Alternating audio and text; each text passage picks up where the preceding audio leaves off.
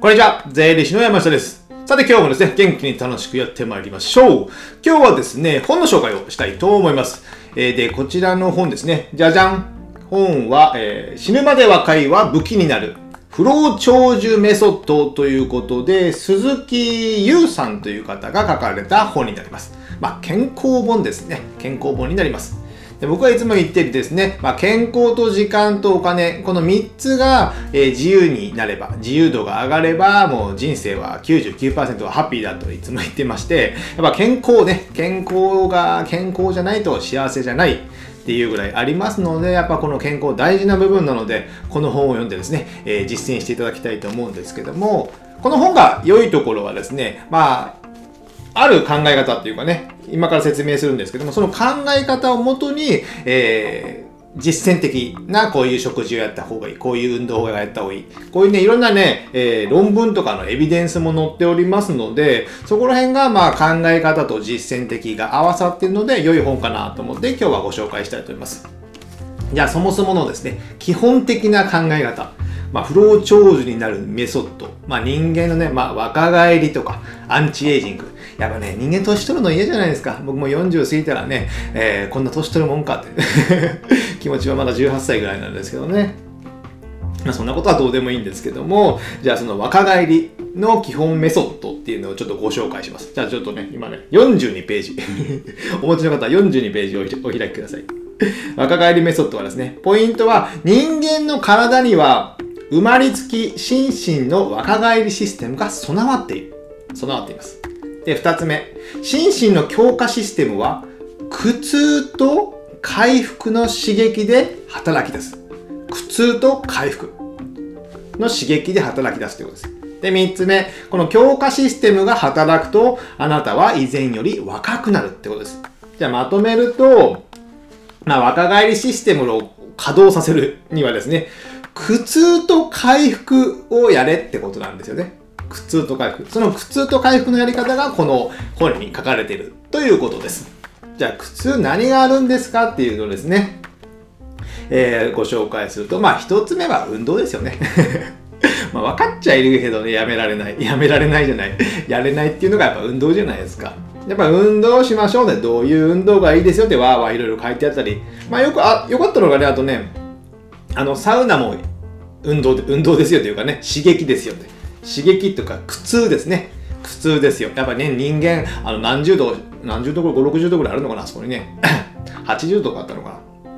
サウナに5分、10分入るのはやっぱ苦痛じゃないですか。やっぱああいう苦痛があって、えー回復、水風呂に入るとかですね。回復することによって人間は若返るっていうのがいろいろ書いてあるんですよ。まあ、ウォーキングもしましょうとかね。歩きましょうとか。ヒート運動もしましょうとかですね。そういった若返り、苦痛の運動。やっぱ苦痛やないとね、成長しないですよね、やっぱね。この運動。次に、えー毒とファスティング。運動の他に苦痛は毒とファスティング。まあ、毒というのは、まあ、食べ物の毒、まあ、毒、悪い毒っていうわけじゃないですけど、まあ、人間少量の毒も必要みたいに言うじゃないですか。ね。えちょっとのお酒はいいよってね。なんかそう言い聞かせてる感じもしませんけども、ベリー系とかね、ミントとか、まあ、ナッツ系とかね、そういったポリフェノールとか、そういった、まあ、一応人間にそ大量に取ると良くない。ね、大量に取ると良くないけど、少しの、えー毒っていうのは必要だっていうのを書いてある。生姜、ニンニクとかね、そういったものも食べましょうということですね。で、あとファスティング。まあ、ファスティングは断食ですよね、断食。なので、あんまりね、まあ、食べ過ぎるっていうのもいけないんですよ。まあ、日本のね、ことわざにファスティング、ファスティングなかった、えー腹8分目みたいなのありますよね。ですので、まあ、お腹いっぱいに食べる。もう僕もね、結構食べ過ぎてしまうんだよ。カレーとか唐揚げとかあるとね。もうほんと良くない。米食べ過ぎておにぎり3つ4つ食べますからね。ダメってことです。で、まあ、よく最近流行ってる16時間断食みたいなね、えー夜食事を済ませてから、翌日の、あそこからま16時間。なので、僕とかだったら7時過ぎぐらいにはもうご飯、夜ご飯食べ終わってるので、それから16時間ぐらいなので、僕、夜次の日の朝も食事せずに、昼も12時とか1時、まあ11時ぐらいもすることありますけど、それぐらいの時間まで、ほぼ、まあ、左右飲んだりコーヒー飲むぐらいです。固形物は一切食べない。っていうことにしてますので、まあ16時間ダイエットダイエットじゃないな 断食をして、えー、結構まあまあいいですよ。やっぱりあんまりね、朝食べ過ぎると、あの、胃が動き出さな、胃が動くので、やっぱエネルギーが取られるんですよね。エネルギー胃に取られる。で、あと、まあ、あんまり脳が動かなくとなりますので、僕はまあ、その朝朝食はほとんど食べないです。食べない。こういったドクトファスティングをする。運動とドクトファスティング。あと、まあ、メンタルですね。メンタルも、えー、悪いストレス、あ、老けるストレスと若返るストレスっていうのが書いてます。老けるストレスは人間関係の不満や人生の不安などが頭の中で繰り返せる繰り返される慢性的なメンタルの負荷。あ、これありますよね。人間関係。まあ人間はね、人間関係と、えー、健康とお金で、ストレスってやっぱ抱えるからですね。まあこれはあるでしょうね。で、一方、若返るストレスもあって、何らかの目標に向かって努力している時に味わう精神的な緊張感。これ大事ですよね。やっぱ人間なんか目標に向かってれば、それに集中して、もう頭の中それにいっぱいになるじゃないですか。まあ結構それがいいかなと思うんですよ。そうすることで人間関係や人のこととか、あんまり気にならなくて、この老けるストレスが頭の中のその全体の2、3%ぐらいになればですね、あんまり考えない。なので何かに向かって、えー、ちょっと盲信じゃないですけど、向かっていくっていうのが僕はいいのかなと思ってます。こういう若返りストレス。やっぱね、まあ、日々何もも目標を持つ、目標を持ってればいいってわけじゃないんですけど、なんかやりたいことやね、や、そういった目標がなければ、やっぱなんか面白くないですよね。面白くみがない。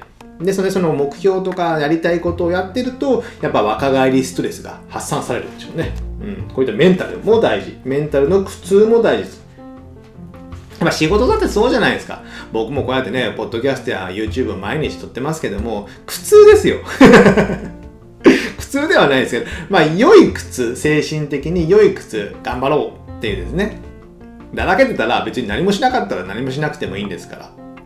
でもそうすることで、ああそう、それをしないとやっぱ未来が面白い未来がやってこないので、今僕はこういった苦痛はやってる。そうすることで、まあ回復っていうかね、いい未来がやってくるのかなと思って、こういったね、えー、苦痛も取り入れる。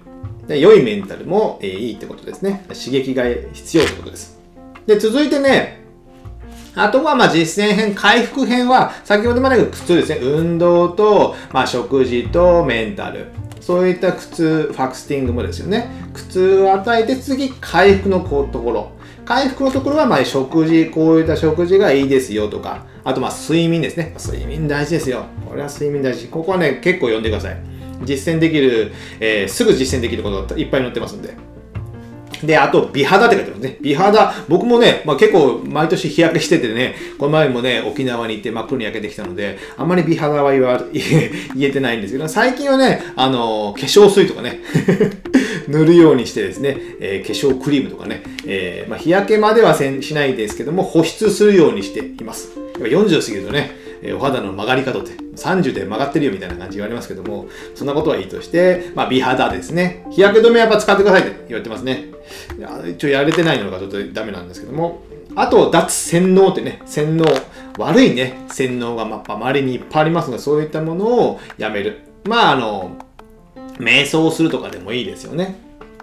こういう感じで回復のところが書いてある。なので、この本では、その苦痛、良い苦痛を人間に与えて、で、良い回復をする。どのようなものをしたらいいのかっていうね、この流れが、ね、実践的に書かれていますので、まあ、これね、結構使いやすいのかなと思うんですよ。やっぱね、これだけ、まあ、健康本ってよくあるのは、これだけを食べましょうみたいなね、こういう運動をしましょうっていうのは多々あるんですけども、この苦痛を与えないと、その人間は成長しない、まあ、若返らないっていうのが、やっぱ、それ知ってないとね、えー、続けられないじゃないですか。苦痛は、苦痛をすれば、苦痛を与えれば、その回復をして人間若返っていく。この流れが分かってればですね、まあ、苦痛にも少々は耐えれるのかなと思うじゃないですか。で、さっきも言ったように、じゃあ、毎日 YouTube 撮ってますとか、ポッドキャスト撮ってますとか、じゃあ今だったら、今年はまあ、Kindle 本と YouTube とかね、えー、音声に僕は、えー、コミットしておりますので、Kindle 本を毎日、まあ、1時間書くとかですね、そういったことの苦痛、まあ、嫌ですよ。書かなければ書かなくてもいいんですけども、そういったことがあることによって、えー、未来の、えー、回復とかいう、楽しい人生が待っているっていうことになりますので、こういった苦痛、分かっていればね、苦痛ってね、結構乗り越えられると思いますので、苦痛とこの回復というセットでね、人間の成長、まあ若返りっていうのをね、ちょっと試してみてはいかがでしょうか。じゃあ今日はこれぐらいにしまして、最後にですね、えー、告知がありまして、僕はですね、えー、Kindle で電子書籍ですね、出版をしました。で、タイトルがですね、イケてる決算書。イケてる決算書ということで、まあ、小さな会社の決算書の考え方、基本的な考え方、このように考えた方がいいです。でね、先日ね、銀行の方に紹介して買ってもらったらですね、やっぱ俺、山下先生、こういう考え方は持ってないとダメですよって。銀行の方からもお墨付きというね 本当かどうかわかりませんけども、えー、Amazon でですね、イケてる決算書と検索していただければ僕の本が出てきますので、そちらもよかったら見ていただけたらなと思います。じゃあ今日はこれぐらいにしたいと思います。ではまた次回お会いしましょう。さよなら